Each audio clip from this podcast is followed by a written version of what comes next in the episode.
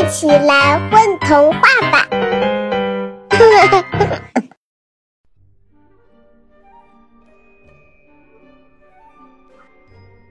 黑猫乌拉拉最近有点发愁，因为世界上黑猫少得可怜，而魔女却多到泛滥。于是，物以稀为贵。魔女们为了找到一只合适的黑猫，竞争激烈。据说有一只黑猫同时被两个魔女看中，黑猫正在犹豫到底选哪一个时，两个魔女竟然打起了架，而且都使出了最厉害的魔法，最后搅得世界都乱了套。公鸡下鸭蛋，骆驼海里游，鲤鱼爬上了树。不过，自古以来，黑猫是不能没有魔女的。没有了魔女，黑猫就只能是一只普普通通的猫，没有人关注，也没有写入《魔女宅急便》这种童书的机会，更会遭到其他有魔女的黑猫的嘲笑。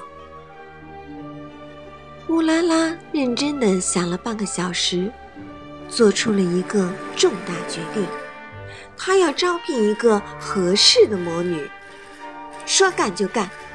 乌拉拉在自家大门上贴上了一张巨大的海报，海报上写着四个醒目的大字：“招聘魔女。”成千上万的魔女都在找寻那只愿意跟随自己的黑猫。这会儿听说乌拉拉贴出了海报，便呼啦啦的跑过来了。乌拉拉家门前排起了一溜长长的队伍，到底有多长呢？反正一眼看不到边，两眼也看不到边，要拿着望远镜才能勉强看到边。乌拉拉看着这么多魔女，并没有很高兴。有时候选择越多，反而……越难选择。乌拉拉给魔女们发了号码牌，让他们按顺序进屋面试。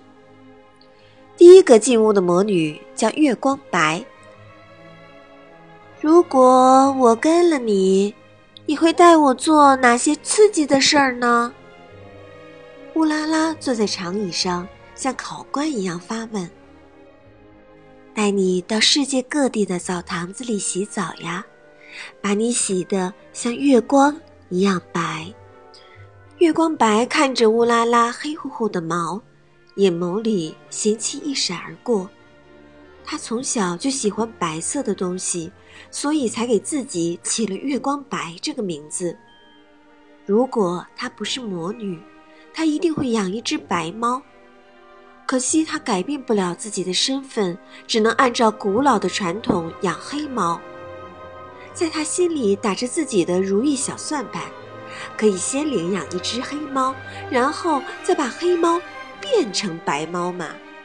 乌拉拉当然猜不到月光白在想什么，他只知道自己并不是一只喜欢泡澡堂子的猫，而且他对自己这一身黑毛还算很满意，目前并没有漂白的打算，所以他对月光白说：“很遗憾。”你不符合我的要求，被淘汰了。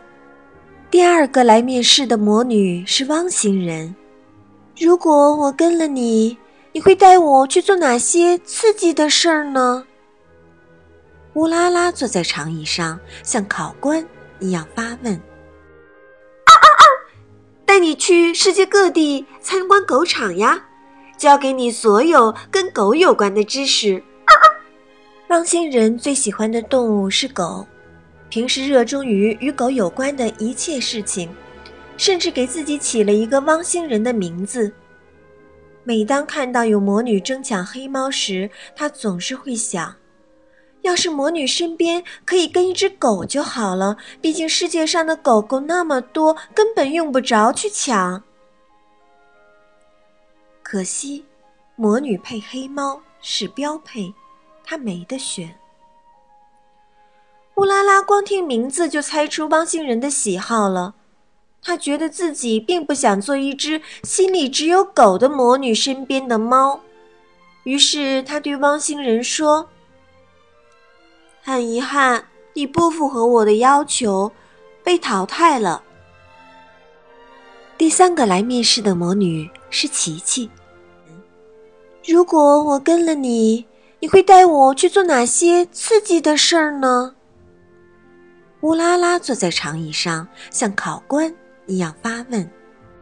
听到这个问题，琪琪面露难色，认真想了好久才回答：“我这人很闷的，没做过什么特别刺激的事儿。”虽然偶尔也会骑上扫帚满天飞，但其实我更愿意宅在家里种花、种草、晒太阳。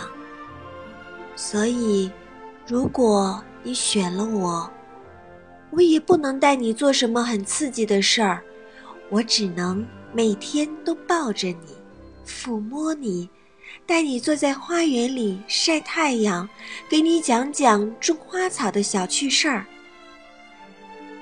乌拉拉看着琪琪的眼睛，轻声对他说：“恭喜你，你被选中了。自古以来，黑猫是不能没有魔女的。没有了魔女，黑猫就是一只普普通通的猫，没有人关注，也没有写入《魔女宅急便》这种童书的机会。”更会遭到其他有魔女的黑猫的嘲笑，但其实这些乌拉拉都不在乎。乌拉拉想要的不过是全心全意的陪伴啊。